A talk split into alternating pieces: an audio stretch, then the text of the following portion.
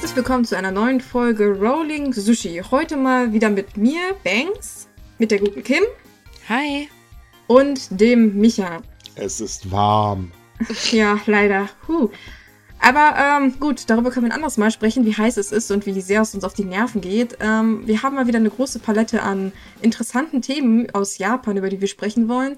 Äh, fangen wir mit natürlich mit den größten an, nämlich mit den Erdbeben am Dienstag, was die äh, Region Yamagata erschüttert hat und Niigata. Und zwar am Dienstag um 22 Uhr, also schon ziemlich spät, traf das Erdbeben mit einer Stärke von 6,7 die nördliche Region und hat ganz schönes Chaos da angerichtet. Glücklicherweise gab es nicht so viele Verletzten. Man geht von bis jetzt maximal 30 Verletzten aus und der Schaden hielt sich auch in Grenzen. Allerdings kam natürlich wieder der Schreckmoment. Es gab nämlich eine Tsunami-Warnung für die Küstenregion. Ähm, Im Endeffekt ist es dann doch alles sehr glücklich ausgegangen. Die Welle, die eingetroffen ist, war nur 10 Zentimeter hoch. Äh, trotzdem ähm, saß der Schrecken ziemlich tief, hatte ich das Gefühl, bei den Einwohnern. Ja, das ist kein Wunder. Es gab sogar zwei Schreckensmeldungen, weil äh, TEPCO war ein Mitarbeiter so schlau und hat irgendwie Spaß mit dem Faxgerät gehabt und ging zuerst die ja, Warnung das klingt raus. ja schon mal falsch.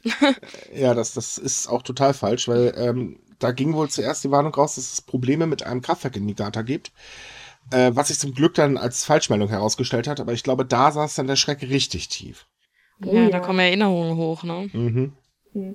Also ich, ich hatte das ja äh, zufällig auf Twitter verfolgt, also die ganzen Live-Tweets und die Leute sind tatsächlich ziemlich in Panik verfallen, als es hieß, der Tsunami kommt. Äh, das ist aber eigentlich was Positives, weil die Leute doch ziemlich, ziemlich schnell reagiert haben und die Häuser verlassen haben.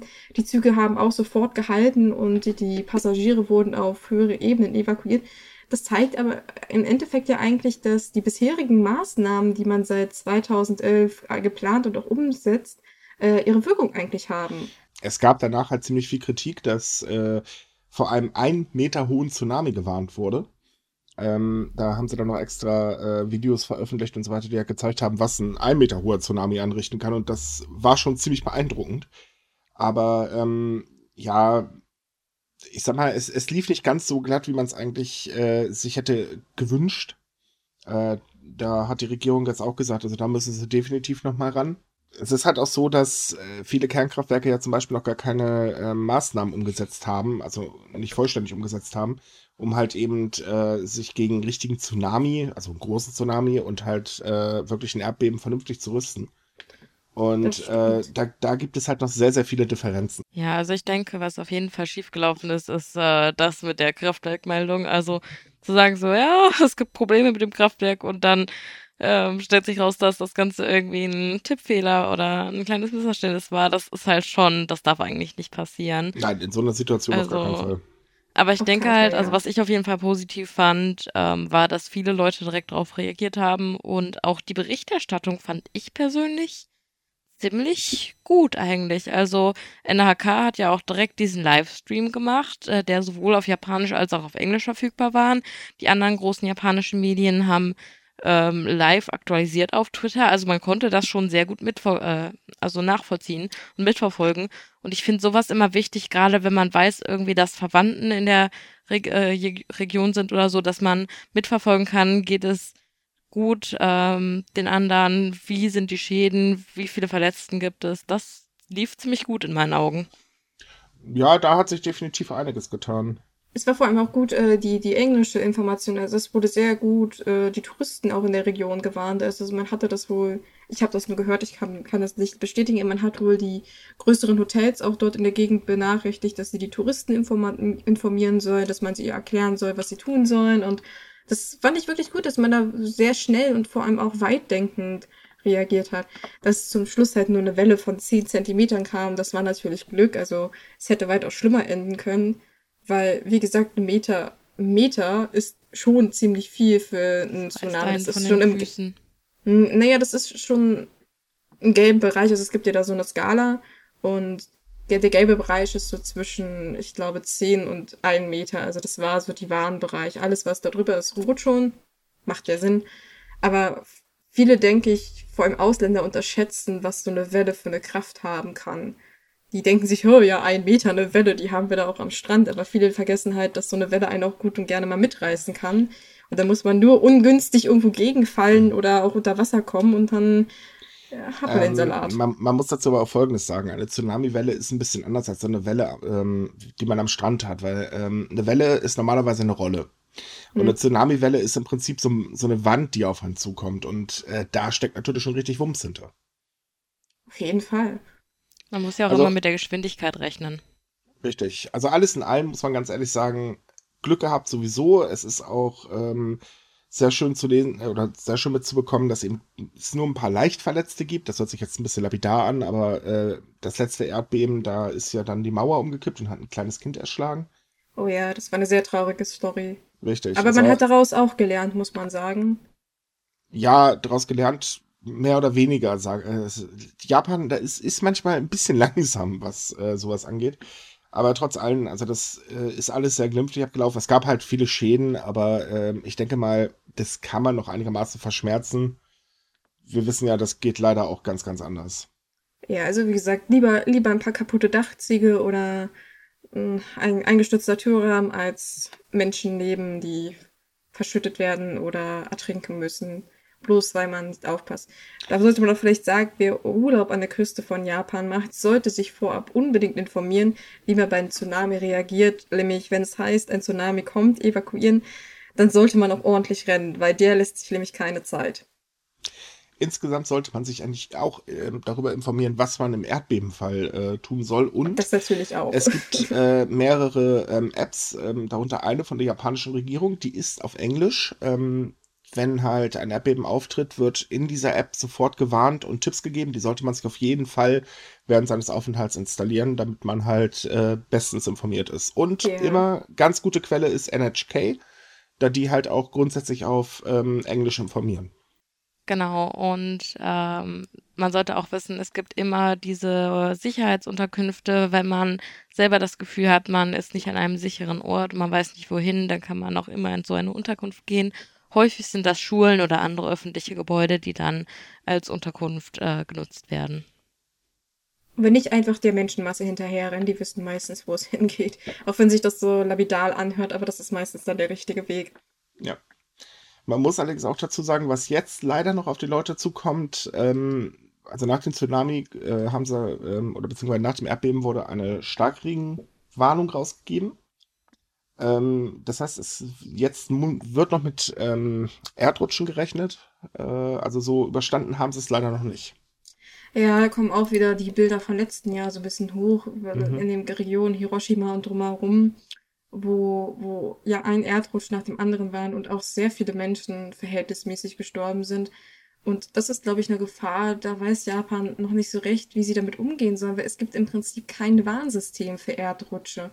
Und wenn es dann passiert, dann ist meistens auch keine Zeit noch irgendwie zu flüchten. Dann kann man nur hoffen, dass wenn das Haus getroffen wird, so viel Hohlraum übrig bleibt, dass man nicht zerquetscht wird. Also das ist eigentlich etwas, wo man gerade noch versucht, irgendwie, naja, irgendwie forschungstechnisch sehr weit voranzukommen, um irgendwie den Leuten da zu helfen und mehr Sicherheit zu geben. Ja, dazu kommt in der Region, wird allgemein in den nächsten 30 Jahren ein schweres Erdbeben erwartet. Also das sagen halt äh, verschiedene ähm, Experten in Japan. Ähm, sie ist halt sehr instabil. Und äh, da muss noch einiges getan werden. Und wenn ja, man halt bedenkt, was es im letzten Jahr äh, ist ja Japan sehr oft heimgesucht worden von Naturkatastrophen. Also das Land, das hat ganz schön zu kämpfen mit solchen ähm, Dingen, äh, Vorkommnissen. Ja, das sogenannte Jahrhundertbeben steht ja an, wobei man ja jetzt erfahren hat, dass, dass das dass die bisher gesammelten Daten irgendwie nicht besonders hilfreich sind oder nicht stimmen, weil man kann halt ein Erdbeben nicht so massiv vorsagen. Also man kann zwar sagen, dass es irgendwie in den nächsten 30, 40 Jahren die Wahrscheinlichkeit dafür steigt, aber wie es halt eintrifft und wie viele Tote es geben wird, welche Regionen betroffen sind, ja, das lässt sich eigentlich nicht wirklich vorhersagen. Die Regierung versucht natürlich sein Bestes, da die Leute zu schützen und äh, auch sich auf Tsunamis vorzubereiten, die Kraftwerke zu schützen, aber am Ende kann man sich eigentlich auch nicht wirklich darauf vorbereiten. Denke ich zumindest. Also ich denke, das ist sehr schwierig, sich auf so eine große Katastrophe vorzubereiten, wenn man weiß, dass sie passiert, aber nicht wann. Nein, es geht halt nur relativ kurzfristig. Mhm. Man kann zumindest die Maßnahmen äh, verbessern. Ja, natürlich. Äh, dass man jetzt keine Toten vorhersagen kann. Ich glaube, das wollen die auch gar nicht. Ähm, von daher, äh, solange Schutzmaßnahmen ausgebaut werden, wie, wie zum Beispiel halt eben die Sache mit den Mauern, wo sich ja im Nachhinein herausgestellt hat, dass äh, 90 Prozent der Schulmauern irgendwie äh, nicht korrekt gebaut worden sind und so weiter. Solange dagegen was getan wird ähm, und halt eben die bestmöglichste Vorsorge getroffen wird, ich denke mal, was, was anderes kann man nicht machen. Mhm. Ich denke, was auch noch dazu kommen wird, ist, ähm, dass man nochmal überlegen muss, welche Maßnahmen man überhaupt für Senioren einrichtet. Einfach weil, wenn man sich mal so die äh, vermissten, verletzten und Totenmeldungen anschaut, nach äh, Erdbeben in Japan, dann fällt halt schon auf, dass das meistens alte Menschen sind. Es wird auch immer mehr davon geben in Japan und äh, oftmals sind die auch relativ isoliert. Also ich kann es mir schwierig vorstellen, wie man als alter Mensch, der auch nicht mehr gut auf den Beinen ist und so, vernünftig auf ein Erdbeben reagieren kann, wenn man in so einer ländlichen, ähm, relativ isolierten Region lebt. Also. Mhm. Also das ist, denke ich, auch äh, ein großes Problem. Ich erinnere mich an eine Geschichte vom letzten Jahr, wo groß über die großen Überflutungen waren in manchen Häusern und da hatte ein Pärchen erzählt, das äh, auch in so einem kleinen Häuschen gelebt hat, relativ nah am Fluss. Und der Mann oder die Frau, einer von den beiden, konnte nicht aus dem Bett raus also die konnten praktisch nicht fliehen und nicht evakuieren, weil die auch keine Hilfe hatten und kein Auto. Und die hatten sich tatsächlich dann darauf vorbereitet zu sterben. Die, das Wasser kam dann bis nach oben hin und die hatten eigentlich damit abgeschlossen, in dem Haus zu ertrinken. Glücklicherweise ist das Wasser natürlich zurückgegangen und die haben beide überlebt. Aber sie haben das dann auch so ein bisschen angeklagt, dass sie halt nicht wussten, was sie tun sollen, weil selber flüchten können sie nicht. Und die Leute sind meistens vor ihnen weg und ja, das, ich habe das Gefühl, dass man darüber auch noch nicht so nachgedacht hat, weil die Bevölkerung von Japan wird ja immer alt, älter halt. Und da müsste man in die Richtung auch gucken, wie man den Leuten dann helfen kann, die nicht von alleine flüchten können. Definitiv, ja. Also wenn man sowas hört, dann, ich weiß nicht, sowas bricht mir das Herz.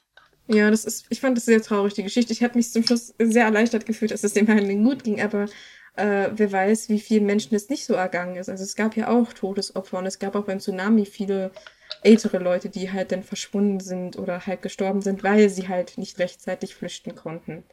Ja, generell ähm, denke ich, wird sich Japan enorm noch äh, umstellen müssen, um eben den immer größer werdenden Zahlen von Senioren, aber auch Ausländern gerecht zu werden. Also wenn man sich überlegt, wie viele Millionen Touristen noch nach Japan äh, geholt werden sollen oder gelockt werden sollen in den nächsten Jahren, dann ähm, sind diese Maßnahmen, die sie ergriffen haben, mit Apps und englischen Flyern in verschiedenen ähm, öffentlichen Gebäuden schon ein guter Anfang, aber letztendlich wird man da auch noch mehr tun müssen. Ja, sehen wir es mal so rum wenn hier in Deutschland was passieren würde, hätten wir ganz groß die A-Karte gezogen. Das stimmt, aber wir sind ja auch, also ich meine, ähm, in Japan ist das ja sozusagen gegeben, dass es Erdbeben gibt und ich denke, das ist auch nochmal so ein Unterschied, weil wir einfach gar nicht darauf vorbereitet sind. Obwohl ich auch sagen muss, äh, das macht mir auch so ein bisschen Sorgen, dass ähm, wir immer öfter mit Naturkatastrophen zu tun haben und Deutschland sich da auch immer noch gar nicht so wirklich drauf eingestellt hat. Also jedes Mal, wenn es eine große Überflutung oder einen schweren Sturm gibt, gibt es ja auch bei uns Todesopfer und äh, Riesenprobleme und der ganze Verkehr ist lahmgelegt, weil wir gar nicht ja, damit umzuwissen, äh, umgehen ähm, können. Außerdem wollte ich mal dazu sagen, dass Erdbeben in Deutschland durchaus möglich sind. Also, also ganz unrealistisch ist ein Erdbeben jetzt nicht, wahrscheinlich nicht so stark wie in Japan, aber wenn man nicht darauf vorbereitet ist, kann auch so ein kleines Beben ganz schön viel Schaden anrichten. Es ist ja nicht nur das. Ich meine, auch wir haben Atomkraftwerke und äh, wir haben das keinen sowieso. Masterplan, was würde passieren, wenn ein Supergau ähm, eintritt. Also von daher, äh, nee, ich, ich glaube, wir könnten uns dann wirklich verabschieden. Ja, das ist schon. Ich glaube, da könnten wir uns von Japan schon mal eine Schneid äh, Scheibe abschneiden. Richtig. Wo wir uns keine Scheibe abschneiden sollten, um mal ganz krass das Thema zu wechseln, ist das Problem mit den genmanipulierten Lebensmitteln. Ach, was Denn, für ein Übergang wieder. Ja, ich bin gut, ne? Ich dachte, du sagst jetzt, wovon wir uns keine Scheide, äh, Scheibe abschneiden sollten, ist japanisches äh, genmanipuliertes Essen, aber okay. Okay, gut, die andere, äh, ja, deine Überleitung war jetzt besser. Ich, äh, ich sehe es ja ist aber wieder was los. Ja. Na gut, also Japan, Genmanipulation. Genau, also Japan ähm, will ab Sommer genmanipulierte Lebensmittel zulassen. Das Problem an der ganzen Geschichte ist bloß, wie gehen sie mit der Kennzeichnungspflicht um? Eigentlich sagt die japanische Bevölkerung oder der Großteil der japanischen Bevölkerung, äh, genmanipuliert, äh, nee, Leute, lieber nicht. Ähm, die Regierung merkt jetzt allerdings erst, eine Kennzeichnungspflicht würde gar nicht funktionieren, weil man einfach nicht wirklich ähm, herausfinden kann, so ist das denn jetzt eigentlich genmanipuliert oder ist es nicht? Und äh, momentan setzen sie auf eine freiwillige äh, Kennzeichnung, was natürlich auch wahnsinnig toll ist. Wir, wir, wissen, was passiert, wenn man Unternehmen vertraut. Mhm. Ähm, von daher wird das also auch noch sehr lustig, weil, äh, naja, also ich bestelle sehr viele Lebensmittel in Japan tatsächlich. Oder esse sehr viele japanische Lebensmittel, sagen wir es mal so rum. Und äh, ich muss ganz ehrlich sagen, also wenn das eingeführt wird und das mit der Kennzeichnungspflicht funktioniert nicht oder es kommt nachher überhaupt keine, also ich glaube, ich würde da freiwillig dann nicht mehr zu diesen Lebensmitteln greifen. Ach ja, das regt mich immer so bei der japanischen Regierung auf, immer dieses Freiwillige. Ich finde es ja schön, dass ihr euch untereinander so wunderbar vertraut, aber Kontrolle ist manchmal besser und Strafen sind auch besser. Und bei, bei sowas würde ich definitiv hart durchgreifen, vor allem weil eigentlich japanische Lebensmittel ähm, ein hoher Garant für Qualität sind. Und ich meine, sie hatten in der Vergangenheit schon das Problem mit Lebensmitteln aus Fukushima und aus der Umgebung, mit der Kennzeichnung und dass sie die schlecht loswerden. Und wenn man jetzt sagt, wir haben Produkte, die mit genmanipulierten ähm, Lebensmitteln zusammenhängen oder Inhalte haben, und wir lassen die aber nicht äh, ganz konkret kennzeichnen, dann denke ich, hat das auch großen Einfluss de auf den ähm, Export einfach, weil viele Leute sagen, äh, ich, wenn ich nicht weiß, was da drin ist, dann kaufe ja, ich es auch einfach nicht. Japan, also ich würde es dann auch nicht kaufen, wenn ich nee, nicht weiß, was es genau ist. Um, um nochmal ganz kurz äh, ein bisschen zu widersprechen oder zu erklären, ähm, Japan exportiert gar nicht so viele Lebensmittel. Also das ist noch nicht mal das wirkliche Problem. Das Problem ist halt einfach, dass die eigene Bevölkerung das ja gar nicht so wirklich möchte. Also es sagen immerhin erstaunlich ja, 46 Das kommt natürlich noch dazu. Eben, es sagen ja 46, äh, ähm, 76 Prozent äh, nein. Und ähm, sich dann aber wieder so auf der Seite der Unternehmen zu stellen und einfach zu sagen, ja, komm, ihr macht das schon, ne? wir vertrauen euch da. Ich meine, sorry, aber da muss man noch einmal nach Deutschland rüber gucken. Der Autoindustrie wird auch ständig vertraut. Und was ist bei rausgekommen? Aber ich wollte gerade sagen, das ist ja. halt äh, so ein Kurs, den man sowohl in Deutschland als auch in Japan beobachten kann. Dieses mhm. Wirtschaft über alles, das sieht man äh, bei uns in Deutschland, wie du schon sagst, das mit der Autoindustrie oder halt mit den ähm, alten Energien, äh, Energien also jetzt äh, Kohleabbau und so. Und in Japan sieht man das eben auch besonders, was den Tourismus angeht, weil da eben auch immer mehr Touristen reingeholt werden, aber gar nicht genug der äh, Infrastruktur und so geholfen wird und den Verwaltungen und eben auch ähm, bei solchen Sachen. Also gerade was ähm, Regulierung und Strafen für Unternehmen angeht, ist Japan da ja sehr entspannt. total. Wobei Aber naja, ich meine, mein Gott, den Geldkoffer, ne, das steht halt schon hinter der Tür. Hm? Mhm. Wobei bei man Genmanipulation ja sagen muss, dass gewisse Lebensmittel, die wir als heute als normal betrachten, in einer Hinsicht ja auch irgendwie genmanipuliert sind. Also da muss man so ein bisschen natürlich vorsichtig sein, vor was man für Produkten jetzt spricht. Da könnte zum Beispiel die Kritik durchaus berechtigt sein, äh, wie weit denn diese Kennzeichnungspflicht für welche Produkte gelten muss. Also reden wir jetzt hier von genmanipuliertem Mais oder irgendwelchen genetisch veränderten Hühnchen oder reden wir von Produkten, die an sich eigentlich schon seit Jahren so im Handel ähm, sind, aber wir darüber nicht direkt sprechen. Nein, nein, wir reden hier von wirklich genmanipulierten äh, Lebensmitteln und jetzt nicht gezüchtet oder, oder äh, so in dem Dreh. Äh, das Problem bei genmanipulierten äh, Saatgut zum Beispiel ist aber halt auch, dass es ein Patent darauf gibt. Und ähm, Lebensmittel zu patentieren halte ich definitiv für einen ganz großen Fehler, besonders in einer Zeit, wo halt äh, Japan auch mit Dürre und so weiter sehr stark sogar zu kämpfen hat. Ähm, ich weiß nicht, ob das eine gute Sache ist. Und dazu Definitiv kommt, nicht. um, um mal ganz skeptisch zu klingen, man weiß ja nicht, was für eine Auswirkungen das hat. Ich meine, sorry, aber äh, Unternehmen trauen, nee. Und wenn es dann schon um manipulierte Lebensmittel geht, äh, erst recht nicht. Und äh, also ich hätte keine Lust auf ein drittes Bein oder irgendwie sowas. Ich also stelle mir bei solchen Sachen auch immer so die Frage, wo ist die Grenze? Also es gilt jetzt bei äh, genmanipulierten Essen, das gilt aber auch bei ähm, so Sachen wie äh, Genmanipulation in der Medizin. Also ich finde, das ist auch immer so ein großes Problem, eine Grenze zu ziehen und zu entscheiden, was ist in Ordnung, was ist nicht in Ordnung, wie gehen wir damit um. Deswegen würde ich eigentlich sagen, in erster Hinsicht lieber ein bisschen zu hart vorgehen und ein bisschen mehr verbieten, wenn man merkt, dass es vielleicht doch nicht nötig ist oder dass es besser funktioniert, dann kann man Regelungen immer noch lockern. Aber wenn man gar nichts macht und das so laufen lässt, dann hat man meistens eher den Salat im Nachhinein. Aha, Salat, uns. als, als wenn man, als wenn man da äh, vorher was macht. Also wie gesagt, lieber, lieber verbiete ich ein bisschen zu viel, als ich danach vor, vor einem Malheur stehe, das ich eigentlich hätte verhindern können. Genau. Ja, aber dazu müsste die Bevölkerung auch mal ein bisschen mehr wert sein, als äh, sie im Prinzip nur als Kaufkraft zu sehen. Und das ist, glaube ich, das ganz große Problem, was wir aktuell allgemein ja haben. Ähm, Firmeninteressen gehen momentan halt vor. Und das in den letzten Jahren, finde ich persönlich gesehen, egal in welches Land man guckt, sogar sehr, sehr stark. Das ja. stimmt. Wobei ich auch bei Japan mir so ein bisschen mehr wünsche, dass die Empörung einfach auch ein bisschen größer ist, dass man so, so ein, zwei Tage mal empört und dann ist es aber auch wieder gut und sagt man, na ja, die werden das schon irgendwie machen. Also, dass, dass Japan mal die Bevölkerung selbst so ein bisschen versucht, da so nachdrücklich zu sein und zu sagen, nein, wir wollen das nicht und wir zeigen auch, dass wir das nicht wollen, statt einfach nur in der Umfrage zu sagen, ja, ja eigentlich finden wir das nicht so doll, aber naja, gut, das ist halt die Regierung, ne? Naja, das äh, sieht man ja bei der Massentierhaltung in Japan. Ähm, da ist es halt so, da wird sogar absichtlich manipuliert, was halt auch sehr, finde ich, ziemlich heftig ist. Also es ist halt ähm, so, dass Japan ganz oder die Bevölkerung ganz langsam aufwacht und auch sich so den äh, weltweiten Ernährungstrends ein bisschen anschließt. Also in dem Fall zum Beispiel ähm, Vegetarismus oder Veganismus.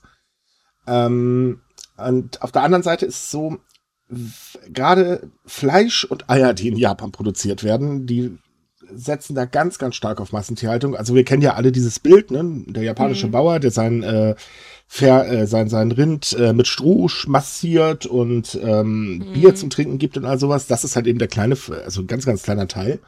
Ähm, das meiste Fleisch ist halt knallharte Massenproduktion. Und darunter halt auch knallharte Massentierhaltung, und zwar die ganz, ganz üble Sorte. Und es ist halt so, dass ähm, so, so als kleines Beispiel, ähm, japanisches Fleisch äh, das Doppelte ähm, an äh, Medikamenten enthält, als zum Beispiel Fleisch, das in den USA produziert wird. Und das finde ich übrigens auch schon ziemlich hart, weil auch in den USA ist nicht unbedingt gerade das Beste. Äh, das Ding ist aber, es gibt überhaupt kein Verständnis. Selbst die japanischen Medien wenn die über äh, Massentierhaltung schreiben, dann betrifft es immer nur das Ausland. Es sind immer so kleine Nischenmedien äh, äh, in Japan, die halt dann sich an das Thema wirklich mal rantrauen und auch wirklich mal schreiben, was halt Phase ist. Und äh, da gibt es ein, oder gab es letztens einen Fall, also das NHK hat halt eine Serie gesendet, da haben sie, äh, die spielte halt nach dem Zweiten Weltkrieg in einer, äh, auf einer Milchviehfarm. Und äh, die haben zusammen mit dem Landwirtschaftsministerium an der Serie gearbeitet. Und äh, das Ministerium hat auf seiner Homepage dann Erklärung zu den Verarbeitungsmethoden dargestellt. Also es war ja ne, keine Massentierhaltung, äh, auf jede äh, irgendwie zwei ähm, äh, Mitarbeiter haben sich dann halt um eine ganz kleine Menge Kühe gekümmert und so weiter und so fort. Ja, im Hintergrund hüpfte Heidi rum. ja, so, so ungefähr. Und ähm, dann kam halt äh, die Tierschutzgruppe Animal Rights äh, an und hat dann halt gesagt, ey Freunde, vielleicht stellt das mal wirklich da, wie es ist und hat das dann halt gezeigt. Also zum Beispiel, dass sich zwei Personen eigentlich in der, Re äh, in der Regel um rund 80 Kühe kümmern und so also, Beispiel Man muss ja hm. kurz äh, dazu sagen, das hat schon die Darstellung war technisch gesehen schon irgendwie richtig, weil das halt nach dem Zweiten Weltkrieg äh, spielte. Ja, das Serie. bringt nur absolut nichts, weil äh, das heute halt ganz anders ist. Nein, also man nein, hat halt nein, wirklich stop, aufgeklärt, stop, oder? Nein, stopp. Nein, es ging nicht darum. Es ging darum, dass ähm, das Landwirtschaftsministerium die Methoden, die gezeigt worden sind, auf die heutige Zeit umgemünzt hat in ihren Erklärungen auf der Webseite. Ah, okay. Das ist das Problem. Ja, und das stimmt natürlich von vorne bis hinten nicht. Und es ist halt so, es gibt wirklich null Verständnis, weil die Tiere einfach nur als ja, Produkte angesehen werden, aber nicht eben als äh, fühlendes Wesen. Und das ist auch schon ziemlich hart. Mich erstaunt ja dass das mit den Medikamentenwerten, weil ich kann mich dran erinnern, dass ja äh, Japan Anfang des Jahres und Ende letzten Jahres ja große Probleme mit der Schweinepest hatte mhm. falls sich jemand noch dran erinnert. Mhm. Und ähm, die Regierung war da sehr zögerlich mit den Impfungen, weil sie gesagt haben, ja, japanisches Fleisch hat so einen hohen Stellenwert im Import mhm. und Export und bla bla bla. Und ähm, die meinten dann so, ja, wenn man die Tiere ja impft, dann senkt man ja die Qualität. Und wenn man jetzt aber hört, die haben mehr Medikamente intus, jetzt teilweise amerikanisches Fleisch, was schon eine Menge sein muss, und dann hört man vorher so Nachrichten, nee, wir wollen die jetzt nicht impfen. dann hat man irgendwie so mehr das Gefühl, dass sie die nicht impfen wollten, weil es einfach dann zu teuer wäre für die. Also im Nachhinein. Ja, es ist, es ist ja auch so, dass dieses Fleisch aus der Massentierhaltung nach Regel nicht exportiert wird. Also normalerweise wird dann halt so Koberind, was eben dieses Streicheltier ist, äh, exportiert. Und da sind sie natürlich extrem vorsichtig, weil sie damit dann halt den Ruf von diesem Fleisch kaputt machen können. Das kann ich sogar tatsächlich Aber es ging ja generell um Schweinefleisch. Es ging ja nicht um Rind, es ging generell um die Impfung von ja, Schweinen in den das, Präfekturen, weil die halt alle umgebracht werden mussten, weil die sich mit diesem Kackvirus infiziert haben. Ja, aber wir kennen den Verbraucher. Der äh, Verbraucher ist halt nun mal leider so, der hört halt eben, uh, Fleisch, Krankheit, Japan, äh, lieber nicht. Ja. Ne, und des, deswegen halt eben diese Vorsicht, damit sie halt gerade diesen Ruf von Koberind auf gar keinen Fall ähm, äh, ankratzen. Und das mhm. ist auch schon ziemlich heftig, muss ich ganz ehrlich sagen. Also es ist halt, ähm, ja, also Koberind ist teuer, okay, aber es ist halt eben nicht das, wie Fleisch wirklich da produziert wird. Und das ist einfach in meinen Augen total unverständlich. Aber ist das nicht immer so, dass die Produktion von Fleisch immer ganz anders ist, als wenn man sie sich vorstellt? Ich meine, in, in Deutschland spricht man auch immer darüber rum, ja, wir machen mehr für das Tierwohl und dann gibt es halt Farmen und Bauern, die halt sagen, oh ja, wir behandeln unsere Tiere wirklich gut und dann geht man aber auf den Hof und denkt sich, holy shit, was für, für ein Horrorfilm bin ich hier reingeraten? Und im Nachhinein heißt das, ja, wir versuchen die Kontrollen zu verschärfen, aber es passiert halt nichts. Und im Prinzip ist das, denke ich, in allen Ländern so, dass Natürlich. man immer sagt, äh, ja, wir machen so viel für die Tiere, aber unter der Hand kontrolliert das überhaupt keiner, weil es eigentlich keinen interessiert. Und den Verbraucher interessiert es im Nachhinein auch nicht, weil, uh, ich müsste ja dann mehr bezahlen, wenn man die Tiere auch mal wie, wie ja, wirkliche aber, Lebewesen behandelt. Ja, gut, aber da muss man sagen, also wenn man das jetzt mal hier auf Deutschland münzt, äh, münzt da ist natürlich das Verständnis mittlerweile schon um viel, viel größer geworden. Also die äh, viele Verbraucher greifen mittlerweile schon zu teuren äh, Fleisch oder reduzieren halt auch tatsächlich den Fleischverbrauch. Ähm, einfach weil sie das ganze äh, Spiel nicht mehr mitmachen wollen. Also die Aufklärung bei uns hier ist größer. Das muss man ganz das, ehrlich sagen. Das stimmt, aber es gibt halt immer noch Menschen, die dann so ganz bockig sind und sagen, ich esse mein Fleisch und wenn das halt billig ist, dann esse ich das ja, auch. Was, was willst du erwarten? Ich meine, hey, es gibt doch noch Leute, die, Wandel, äh, die sagen, Klimawandel gibt es nicht oder beziehungsweise menschlich erzeugten Klimawandel. Naja, wir werden jetzt ziemlich warme Tage kriegen, was eigentlich, äh, also ich weiß ja nicht. Ja, aber man weiß doch, dank Trump, der Klimawandel ist nicht wahr. Denn es schneit ja noch ab und zu. Und da sind wir dann wieder bei Lästern über Trump angekommen. Äh, ja, ich hoffe übrigens immer noch, dass er irgendwann von Eisberg ähm, überfahren wird, so nach Route, äh, frei nach Route. Könnte jetzt mal Hard Will go on, äh, go on singen, aber das lasse ich lieber.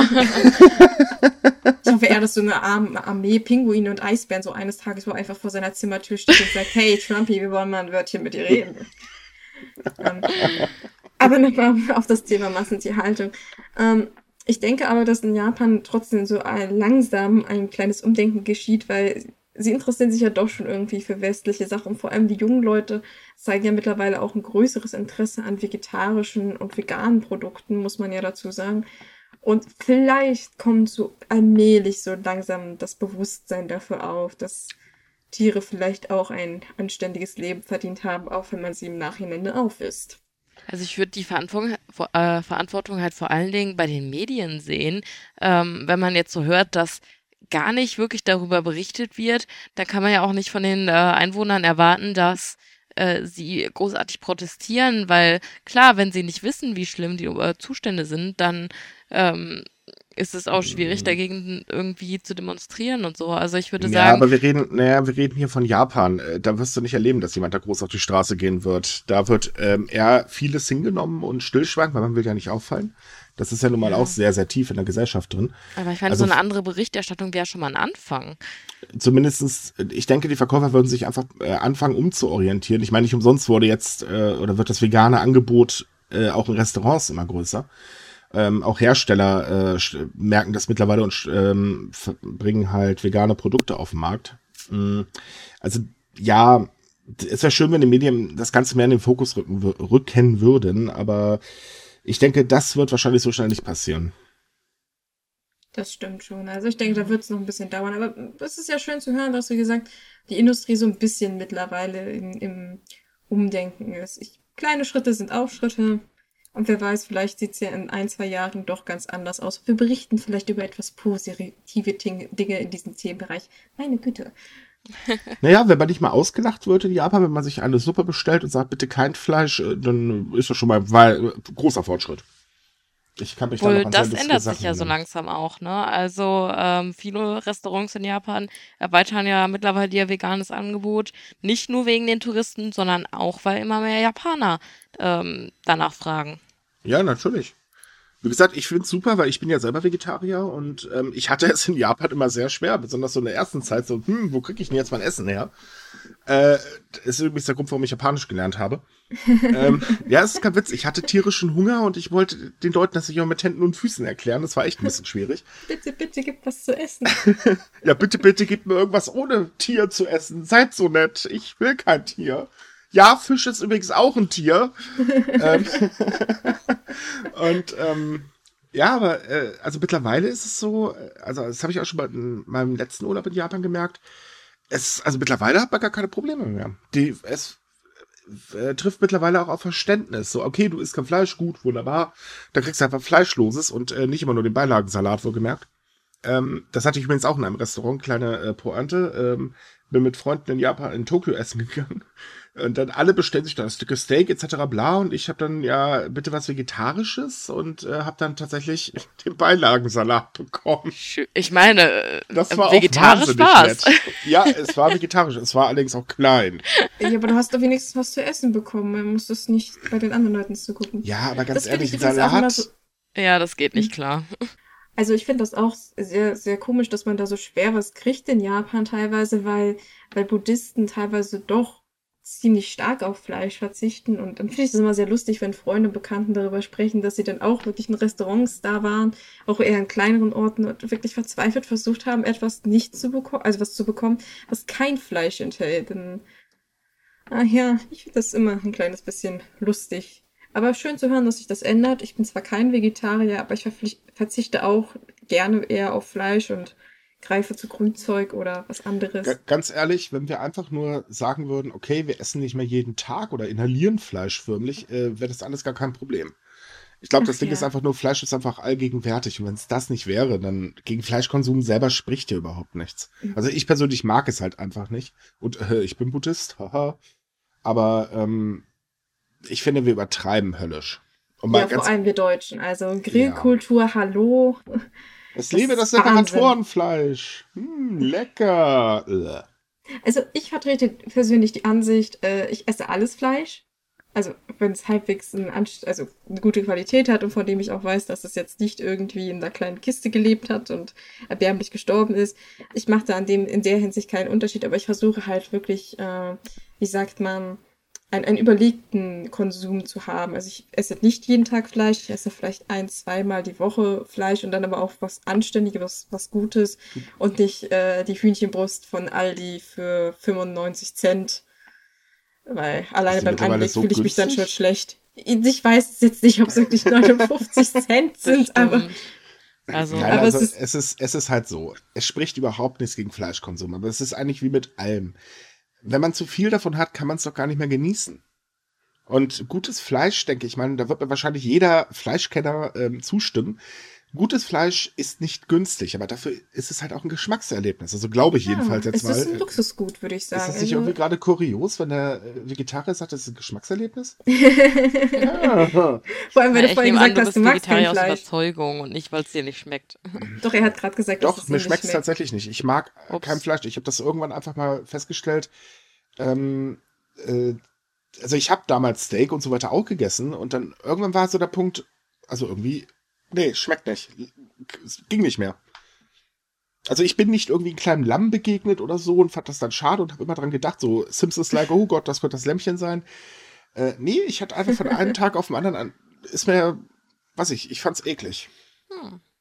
Und von also daher war dann, hm? Also ich, ich mag zum Beispiel kein Schweinefleisch, also so, so vielleicht Bulette oder Würstchen geht noch, aber so ein richtiges Schweinekotelett mag ich nicht. Ich finde den Geruch auch irgendwie eklig. Das ist, glaube ich, das Einzige, was ich nicht fleischtechnisch esse.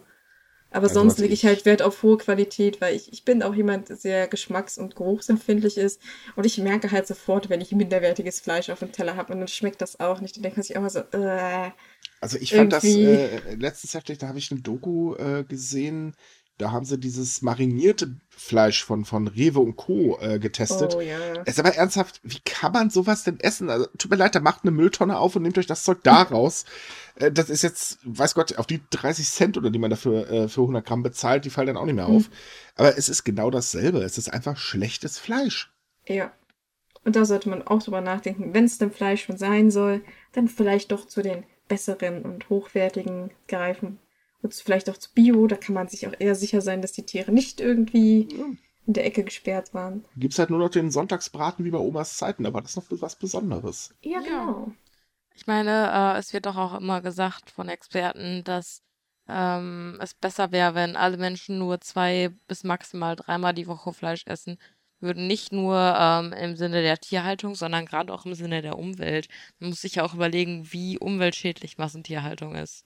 Ja. Vor allem ist es auch gesünder für den Menschen. Viele vergessen, wie viel Fett und Cholesterin und etc. Wenn ich Oh, jeden ja. Tag Fleisch esse, das haut ganz schön ordentlich rein. Also tut man nicht nur was der Umwelt zugute, wenn man weniger Fleisch isst, sondern auch für sich selbst. Und das ist ja Sommer und da möchte man ja auch gut aussehen, nicht wahr? Also, Äh, Okay, das haut bei mir nicht hin, trotz Vegetarismus, aber egal. Äh, Und außerdem, Leute, denkt dran, Brokkoli ist nicht tödlich. Egal, wie oft es behauptet wird, nein, es bringt keine Menschen um. Das sind Ja. kleine Bäume, so müsst ihr das sehen. ja, Eben, kleine süße keine kleinen Außerirdischen. mein, mein Vater sagt immer nur so, rettet die Tiere, esst mehr Menschen. Äh, Aber das Das sollte man recht. vielleicht auch nicht befolgen, aber Nee, Aber- also ganz, ganz ehrlich, bei dem, was sich der Mensch äh, an Lebensmitteln reinpumpt und der Zucker und so, oh Gott, ich geht's. Ja, das, das vielleicht nicht empfehlen, aber man sollte vielleicht dazu sagen, dass rechtlich betrachtet der Verzehr von Menschenfleisch in Deutschland nicht verboten ist.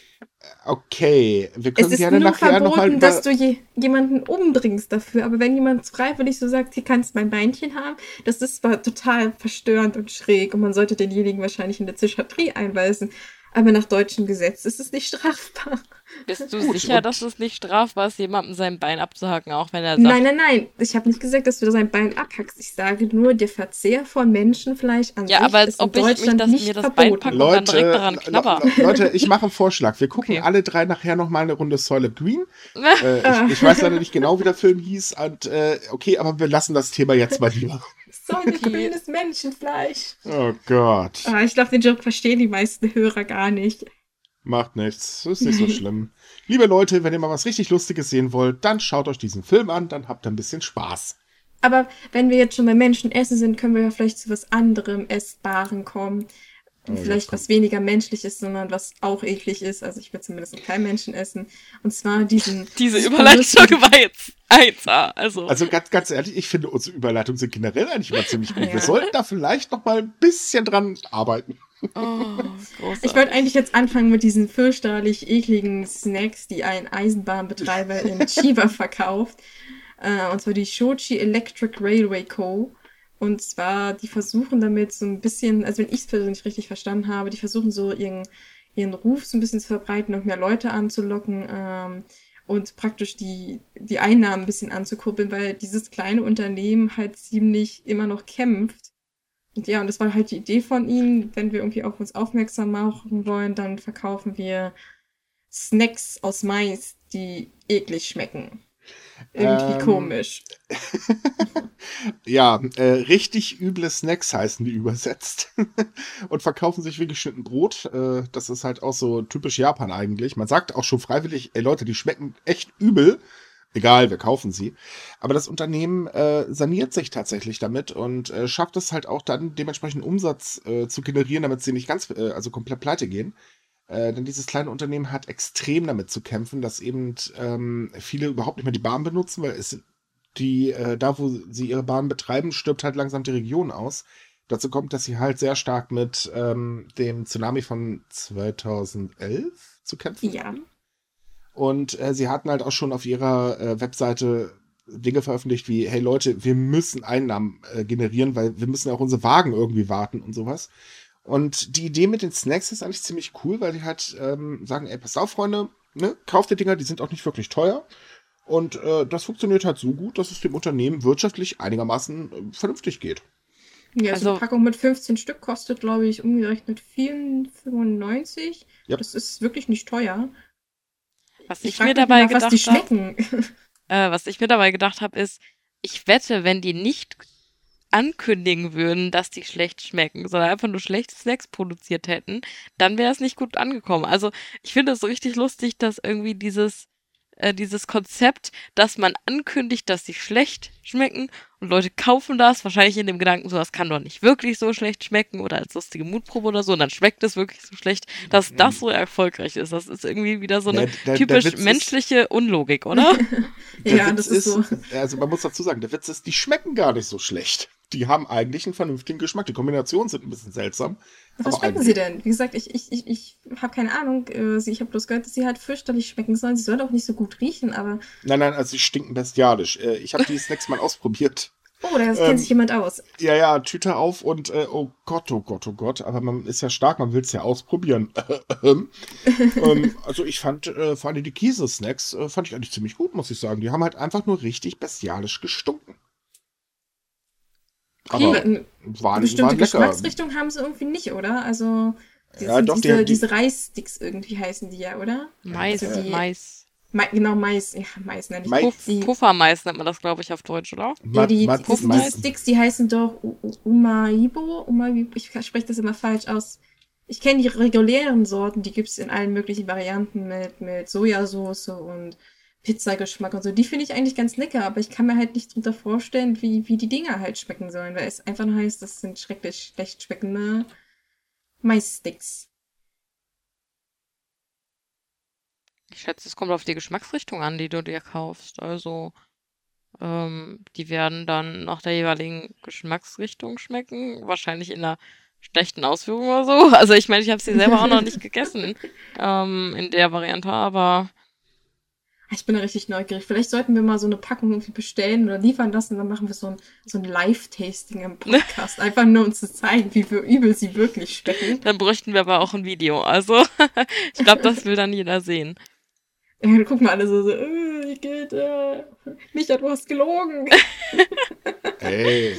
Was ich mir gerade gedacht habe, ist, ähm, das ist ja ein Zugunternehmen, das das verkauft. Und wenn die so bestialisch stinken, also ich hoffe mal, dass die Leute, die die da kaufen, nicht direkt die im Zug aufmachen. Ansonsten ähm, wünsche ich den Mitfahrern aber eine schöne Fahrt. Nein, in japanischen ja, Zügen ist das Essen so sowieso nicht gestattet. Wollte ich gerade sagen, außerdem ist es sehr verpönt, wenn man schon was im Zug isst, was zu essen, was halt stinkt. Also da machst du dir definitiv keine Freunde. Generell auch nur in Shinkansen oder halt auf sehr langen Strecken, äh, mhm. dass da überhaupt was gegessen wird, das Ne, das ja. wird halt, es wird Essen verkauft da, ja. Aber ähm, in der Regel ist es eigentlich wirklich sehr verpönt. Aber das, das Ding ist halt, sie haben diese Ste äh, äh, die Snacks eingeführt und äh, die hatten halt von gleich direkt zu Anfang den Ruf weg, äh, schmecken einfach schlecht. Und äh, äh, als das Gerücht dann aufkam in den Social Media, ab da haben sie den äh, wirklich die Bude eingerannt, was denn das Wort ist. Es gab irrsinnig lange Schlangen bei der ersten Charge. Und äh, also die können auch da auf ordentliche Einnahmen zurückblicken. Also ich meine, das sind, äh, wenn ich mich gerade nicht irre, waren das irgendwie 10 Millionen Yen oder, oder 100 Millionen Yen, die sie da pro Jahr äh, mit erwirtschaften. Das Angebot soll jetzt auch noch ausgebaut werden, also das ist tatsächlich gar nicht mal übel. Am Ende steigen einfach komplett auf äh, Snackfirma als Geschäftskonzept um. Ich sehe das schon kommen. Ja, oder hängen hinten ja. dann irgendwie noch so, so ein Fabrikwagen ran ja. oder sowas. Dann lohnt sich die Zugfahrt auch noch. Wobei man auch sagen muss, kleine Züge in Japan sind toll. Also wenn man so auf Nebenstrecken fährt, das macht richtig Spaß. Das ist ein, wirklich mal ein Erlebnis, das man äh, mal machen muss. Ich, ich wollte gerade sagen, ich finde diese kleinen, doch relativ altmodischen Züge doch irgendwie, dass sie einen sehr schönen Charme haben. Und wenn man ja. da so ein bisschen durch die Landschaft tuckelt und sich das dann so anguckt, da gibt es ja so Leute, die filmen das und stellen das auf YouTube. Und ich finde das irgendwie unglaublich entspannt. Und das ist auch eigentlich so ein Motivationsgrund, gerne mal mit so einer Bahn zu fahren. Das sollte man vielleicht den Touristen auch so ein bisschen schmackhafter machen, zu sagen, hey Leute, ihr müsst nicht in so einen schicken, schnellen Shinkansen fahren, der ist zwar super schnell, aber sehen tut ja eigentlich nichts da drin. Ja, vor allen Dingen, ganz ehrlich, es wird immer wärmer, da kannst du nicht mehr das Fenster aufmachen. Ja, das sowieso. Vor allem, ich weiß nicht, ich würde nervös werden, wenn ich in Zug sitze, der über 200 bis 300 km/h drauf hat. Ja, solange der noch keine Flügel hat, ist alles in Ordnung, aber. Ähm, hm. Sind aber so kleine Züge, ich, ich würde wünsche mir sehr für dieses Unternehmen, dass, noch, dass es noch eine Weile am Leben bleibt und vielleicht sich auch doch noch erholt, weil vielleicht Touristen doch auf den Geschmack kommen. Ja, ja es gibt Geschmack. ja auch immer diese süßen Aktionszüge. Ähm, zu den Kirschblüten, äh, zu der Kirschblütensaison in Japan oder halt auch, ähm, wenn das Herbstlaub sich so bunt färbt und so, dann ja. haben die auch immer diese süßen kleinen Züge, die dann äh, so extra Touren fahren und so. Das finde ich auch total süß. Also allgemein muss man sagen, wenn ihr Japan wirklich richtig kennenlernen wollt, und zwar nicht nur Tokio, Kyoto und äh, so weiter und so fort, dann macht einfach mal so eine Tour äh, für einen Tag. Das ist ein unvergessen, äh, unvergessliches Erlebnis. Außerdem ist es nicht so voll, ihr werdet nicht so abgezogen mit dem Geld und ihr seht auch mal was anderes als nur Tokio und Osaka. Das sieht man nämlich immer und in den ländlichen Regionen ist es doch viel, viel schöner. Außerdem haben die Einwohner mehr von dem Geld als die großen Unternehmen. Kann man den Leuten auch noch was Gutes tun. Genau. Japan hat ja genug landschaftliche Vielfalt zu bieten. Hm. Ich finde es immer schade, wenn man so Leute fragt, oh, du willst nach Japan, wo willst du hin? Und alle immer nur ganz flach antworten, Tokio. Und ich so, ah, es gibt noch mehr außer ja. Tokio in Japan. Ich denke halt, ein sehr großes Land. Tokio auch ja. mal gesehen haben, so, aber ähm, halt auch andere Orte. Also am besten vielleicht so eine kleine Rundreise oder so. Oder, ja, ja. ja. Aber das sind halt so Leute, die nur in Tokio sind. Also ich meine jetzt nicht mal nur die Präfektur, sondern einfach nur wirklich die Stadt. Und dann sind sie mhm. einen Tag, weiß ich nicht, nur in Shibuya, und einen Tag dann Akihabara und dann ist der, dann gucken die dann nur dazwischen rum. Aber aus. So, das ist doch kein, kein richtiger Urlaub, wenn man sich nur sowas anguckt. Man will doch auch was von der Kultur und von dem Rest des Landes sehen. Äh, man muss ja eigentlich gleich Skifahren gehen oder so, aber. Es wird aber mittlerweile mehr ähm, Touristen, die halt äh, tatsächlich die großen Metropolstädte meiden. Die, das stimmt, finde ich auch. Ich gut. meine, Tokio ist ja nur wirklich überlaufen, das muss man ganz ehrlich sagen. Auch Kyoto platzt ja wirklich aus allen Nähten. Und äh, ich muss ganz ehrlich sagen, es macht auch mittlerweile keinen Spaß mehr nach äh, Kyoto zu ähm, reisen. Weil, es, ganz ehrlich, du wirst überrannt vor den Menschenmassen und es ist verflucht schwer, ein Hotel zu bekommen. Äh, mittlerweile. Und ähm, es ist halt so, dass die Touristen, also immer mehr Touristen halt sagen, äh, ja, Japan hat ja noch mehr Ecken, also nehmen wir halt eine andere das kommt auch ganz gut den Land, äh, also den ländlichen Regionen äh, zugute, weil sie dann halt auch endlich mal was vom Tourismusboom abhaben, weil der konzentriert sich äh, oder konzentrierte sich halt normalerweise immer nur auf äh, drei große Regionen. So, und äh, es ist halt schön eigentlich, dass äh, es immer mehr Menschen gibt, die Japan einfach entdecken wollen. Also äh, es stimmt schon, Japan fördert die Region unheimlich. Abgesehen davon sind da ja auch ähm, die Bauern und äh, überhaupt Lebensmittelhersteller, die ja auch unheimlich viel tun. Also zum Beispiel ein Dorf, ähm, was halt außerhalb des Evakuier Evakuierungskreises liegt, äh, hatte halt auch ganz, ganz große Absatzprobleme und hat sich dann gedacht, okay, gut, dann stellen wir halt Eis her. Und äh, das verkauft sich halt auch unheimlich gut und die Leute fahren auch extra von Tokio dahin, um sich dann halt eben das Eis zu kaufen. Äh, also die sind da schon sehr, sehr kreativ, um äh, wieder Leben in die Region zu kriegen. Ähm, bei den Aufbaumaßnahmen oder Wiederaufbaumaßnahmen stockt es noch ein bisschen. Da ist die Regierung leider nicht ganz so schnell.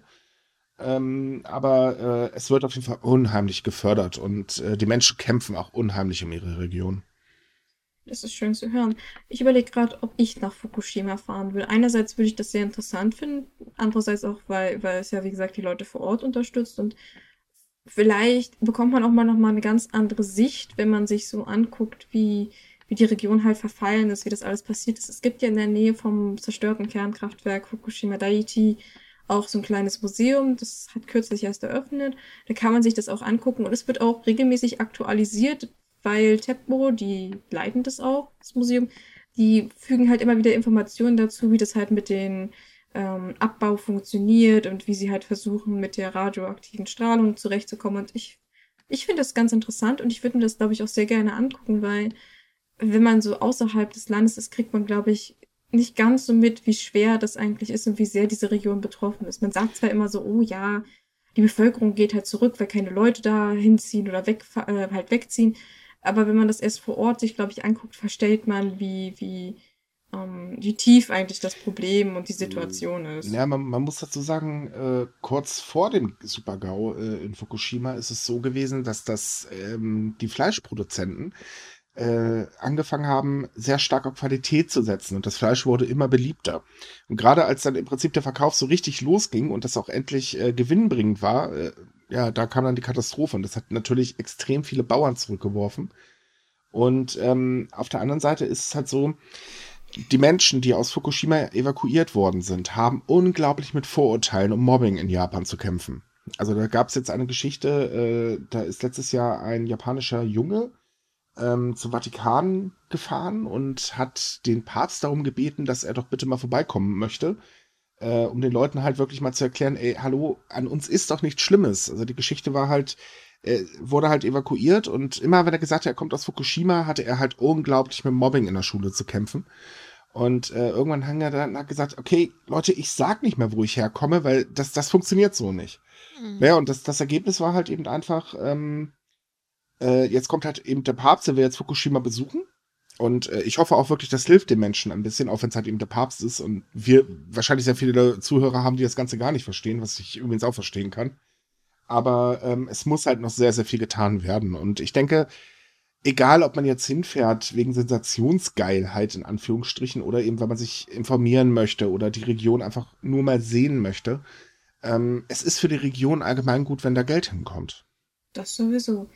Äh, und zum Papst äh, und die, die Geschichte mit den Jungen, da muss ich doch sehr so an die Atombombenopfer denken, die damals dasselbe Schicksal erleiden müssen und bis heute noch mit ja. Vorurteilen und Ausgrenzung mhm. kämpfen müssen. Man könnte sich eigentlich denken, dass äh, wo jetzt so viel Zeit vergangen ist, dass Japan daraus so ein bisschen gelernt hat, dass diese Menschen keine Aussätzigen sind und das ist richtig gefährlich für die Gesellschaft. Das ist eigentlich sehr schade zu hören, dass da trotzdem diese Vorurteile immer noch bestehen und vor allem Kinder darunter leiden müssen. Richtig. Wenn ich richtig gehört habe, kommt der Papst aber auch nach, nach Nagasaki, richtig? Der wollte und, da. Äh, auch nach Hiroshima. Genau, der wollte dort die Stadt besuchen und da auch drüber sprechen. Mhm. Das kann man jetzt gut finden oder nicht, aber zumindest setzt es ja doch irgendwie ein Zeichen, wenn der Heilige Vater mit den angeblichen Aussätzigen spricht, dann ich denke schon, dass das durchaus was bringt, den Kindern vor allen Dingen. Hoffen wir zeigen, hey, ich bin doch auch nur normal und kein grünes, leuchtendes, dreiäugiges Wesen, sondern einfach auch nur ein Kind und ich würde mir das sehr wünschen, dass es was mehr bringt. Ja, das ähm, stimmt allerdings. So, allerdings versuchen wir doch mal eine tolle Überleitung. äh, kommen wir also jetzt mal zu äh, aus. Äh, nein, das sage ich jetzt lieber nicht. Aber kommen wir doch mal dazu, dass Frauen besser sind als Männer. Jedenfalls bei Fernprüfungen an der medizinischen äh, Fakultät der Universität Utendo. ähm, okay, hört sich jetzt ein bisschen komisch an, ist aber eigentlich eine ganz ernste Sache. Und zwar gab es letztes Jahr einen ganz, ganz großen Skandal, weil drei große Universitäten, also medizinische Fakultäten an Universitäten, äh, Einstellungsprüfungen mani so manipuliert haben, dass Männer bevorzugt worden sind. Und äh, jetzt gab es halt eben wieder neue Prüfungen. Und da stellte sich gerade bei dieser Universität heraus, wenn es fair zugeht, dann sind die Frauen tatsächlich besser. Überraschung, Überraschung. Also. Genau, also äh, die Quote liegt dieses Jahr bei äh, 8,2 Prozent aller Frauen, die teilgenommen haben, sind halt, äh, also haben bestanden. Und 7,2, äh, 7,72 Prozent der Männer, die teilgenommen haben, haben bestanden. Äh, schon eine gewisse Differenz. Ja, aber es, es ist halt äh, einfach äh, so, okay, wir manipulieren mal nicht und siehe da, die Frauen sind besser. Was ich immer noch äh, lustig und traurig zugleich finde, sind die Ausreden, die dann von den Männern kamen, die diese Manipulation eben ähm, durchgeführt haben. Also dann kamen dann so Aussagen wie, ja, Frauen reifen mental schneller als Männer und können besser kommunizieren. Und deswegen ist diese Manipulation eigentlich nur dafür gedacht, dass Männer gleichgestellt werden. Aha. Das, das, ist, das ist göttlich. Also, äh, äh, die Tokyo Medical University hatte ja damals erzählt, äh, die machen das ja nur, weil Frauen ja doch dann eher ihr Studium abbrechen, beziehungsweise wenn die dann Ärzte sind, ja dann doch irgendwie heiraten und schwanger werden. Stimmt. Und dann ja. halten die auch nicht so lange durch. Das sind ja Frauen, die sind ja ganz zerbrechlich und die können nicht so lange stehen. Und dann gibt es halt Ausfälle und das ist ja schlecht für den Medizinbereich, wenn die äh, ja. studierten Ärztinnen dann nach zwei Jahren gar nicht mehr da sind. Und das dachte ich auch so, das ist doch Danke, dass ah. ihr uns das selbst entscheiden lasst. Nein, so, ihr wisst doch, ihr habt gefälligst danach zu ticken, was wir Männer sagen. Ja, ähm, genau. Äh, falls ich bis zum nächsten Podcast nicht mehr dabei bin, äh, wisst ihr, woran es gelegen hat. Dann haben wir mich ja einen Besuch abgestattet heimlich. Mhm. Nein, also das, das ist so unverständlich. Das ist so, als wenn man sagen würde, ja, Senioren dürfen jetzt keine Führerscheinprüfung mehr machen, weil die prozentual vielleicht mehr Unfälle bauen. Aber das ist doch trotzdem Benachteiligung. Oder ja. wir lassen sie alle durchfallen heimlich, weil wir Angst haben, dass die irgendwie mit dem Baum gegen, gegen gucken. Ach nee, also ich, ich finde es ich find's schrecklich. Ich finde auch jede Begründung, die irgendwie diese Manipulation irgendwie rechtfertigen soll, schrecklich, weil äh, Frau und Mann sind beides Menschen. Die mögen vielleicht zwar bisschen unterschiedlich aussehen, aber im Prinzip sind sie doch gleich und man sollte sie auch gleich behandeln und das auch in jeder Hinsicht, zumindest bei den Naja, le legen wir noch eine Schippe drauf. Am schlimmsten fand ich ja, nachdem dieser Skandal rausgekommen ist und diese Erklärungen dann auch noch dazugekommen sind, äh, die Entschuldigung. Also sprich, mhm. da haben sich dann die drei Universitäten doch glatt bei den Damen gemeldet, die durchgefallen sind und haben denen gesagt, ja, wir leisten natürlich Entschädigung, ihr kriegt die Gebühr wieder zurück. Ich meine, ernsthaft, da, ja, ja, da, da manipuliert man, äh, die Frauen oder einige Frauen können halt nicht ihren Traumberuf, äh, auch wenn sie dafür gelernt haben, bis zum Abwinken, äh, ähm, äh, also nicht ihren Traumberuf erlernen, ja, dann auch noch sowas so, ja, komm, ihr kriegt die Gebühren wieder, dann ist alles gut, so, Aichi Daichi. Äh, ernsthaft, wie bekloppt muss man eigentlich sein? Ja, im Umkehrschluss heißt das ja sogar noch, die haben Geld bezahlt, die Frauen, um sich, äh, um übers Ohr gehauen zu werden. Also das ja? muss man sich auch mal überlegen. Dann zahlst du da Unsummen, weil man sich ja oftmals auch nicht nur an einer Universität bewirbt, ne? Und dann, ja, stellt sich raus, du hättest es eigentlich geschafft und dann kommt so eine Aktion. Ne, du musst ja bedenken, auch noch im Vorfeld äh, geht man ja auch noch zu ähm, äh, Förderschulen, die ja. halt eben einen auf die Prüfung vorbereiten und die sind richtig teuer. Nur um dann halt eben so über den Tisch gezogen zu werden. Ich meine, ich finde es gut, es fangen jetzt immer mehr Frauen an, äh, die Unis zu verklagen. Zu Recht. Was auch in meinen Augen definitiv richtig ist. Weil, also sorry, das, das geht gar nicht. Mhm. Und also alleine eigentlich ähm, eine Sache, die ich nicht verstehe, warum sind keine Köpfe gerollt? Alle haben noch ihre Positionen und so weiter und machen da fröhlich weiter. Das Einzige ist, ja, sie haben jetzt eine Frau äh, in der ähm, Tokyo Medical University äh, in den Prüfungsprozess mit reingesetzt. Also ernsthaft, das fand ich so lustig. Das, das ist doch so, nicht mehr normal. Ja, wir haben jetzt seit Jahren die Prüfungen manipuliert. Wir sind sexistisch. Oh, Bestechungsgeld haben wir übrigens auch noch angenommen. Mhm. Aber wir haben jetzt eine Frau am, im Vorstand drin. Sind wir nicht cool? Und ich denke mir so, oh. Applaus in der Distanz. Das hat's jetzt gerettet. Das aber hat's total. gerettet. Man muss aber auch dazu sagen, dass allgemein die Studentinnen an solchen Schulen ganz, ganz böse zu kämpfen haben mit Vorurteilen. Ähm, das geht halt auch so weit, dass sie tatsächlich ganz böse gemobbt werden teilweise, ähm, einfach mit der Begründung, ja Gott, ihr seid Frauen, ihr könnt das sowieso nicht. Mhm. Ach ja, der, der Alltagssexismus in Japan ist ganz stark. Ja. Die macht ist, es mit ihnen. Es ist richtig, richtig übel. Also da muss Japan doch verdammt viel tun. Definitiv. Obwohl ja. ähm, in diesem Aspekt da sind kaum Köpfe gerollt, du hast gar keine Köpfe gerollt. Ich finde, das ist in Japan aber auch sehr häufig so. Also nicht nur was diese Universitäten angeht, sondern auch wenn in der Politik sich jemand etwas leistet, das einfach gar nicht zu halten ist. Also gerade äh, rassistische, genau, und sexistische Äußerungen, gerne auch mal von LDP-Politikern. Hm, mhm. äh, das hat kaum Konsequenzen. Also was die schon alles rausgehauen haben, äh, da frage ich mich auch immer so, warum gibt es da keine Konsequenzen? Ja, die Konsequenzen sind, dass sie sich halt vor die Leute hinstellen müssen, sich verbeugen, sagen, das tut mir furchtbar leid. Ja, dann wobei, praktisch ihre Ehre verloren haben und dann ist das Ganze ja gut. Der arme Mann hat ja schließlich schon genug gelitten. Oh, total. Aber wobei dieser Politiker, äh, der diese, ähm, äh, der einen Krieg mit Russland gefordert hat, also dieses kleine rechtsradikale Rumgehopse, Entschuldigung, wenn ich das so ausdrücke. Das ist doch noch ein Teenie, meine Güte. Ja, aber den zwingen sie jetzt tatsächlich dazu, äh, seinen Posten zu verlassen, denn da äh, gab es jetzt eine Resolution und äh, da, also er soll jetzt wirklich gezwungen werden, so tschüss, raus mit dir, äh, da er ja auch seinen Stuhl nicht räumen möchte, trotz dieser tollen Aussagen, die ja mal totaler Schwachsinn waren. Ja, aber das ist ein Unterschied, weil das ist nichts Innenpolitisches, das ist was Außenpolitisches ja. und erst recht mit Russland. Und Japan versucht gerade so hart mit Russland Best Friends zu werden, damit die da ihre komischen Inseln wieder zurückkriegen. Und dann so eine Aussage, die ist natürlich, die, ich denke, dass Russland die auch mitbekommen hat. Und die kann wirklich massive Auswirkungen haben, wenn Japan nicht deutlich zeigt, das ist nicht unsere Ansicht und den eiskalt einfach absägt. Weil wenn sie den wirklich drin lassen würde, würde spätestens Putin fragen, hey Leute, steht ihr denn wirklich so hart zu Krieg und könnt ihr gerne haben, wer weiß. Also ich denke, Putin ist das ziemlich egal, aber trotzdem, ähm, das ist in der Hinsicht wirklich eine andere Geschichte, weil das wirklich außenpolitisch hohe Wellen schlagen kann, wenn sie da nichts tun. Es ist halt was anderes, als wenn irgendjemand sagt, Frauen sind blöd und gehören in die Küche.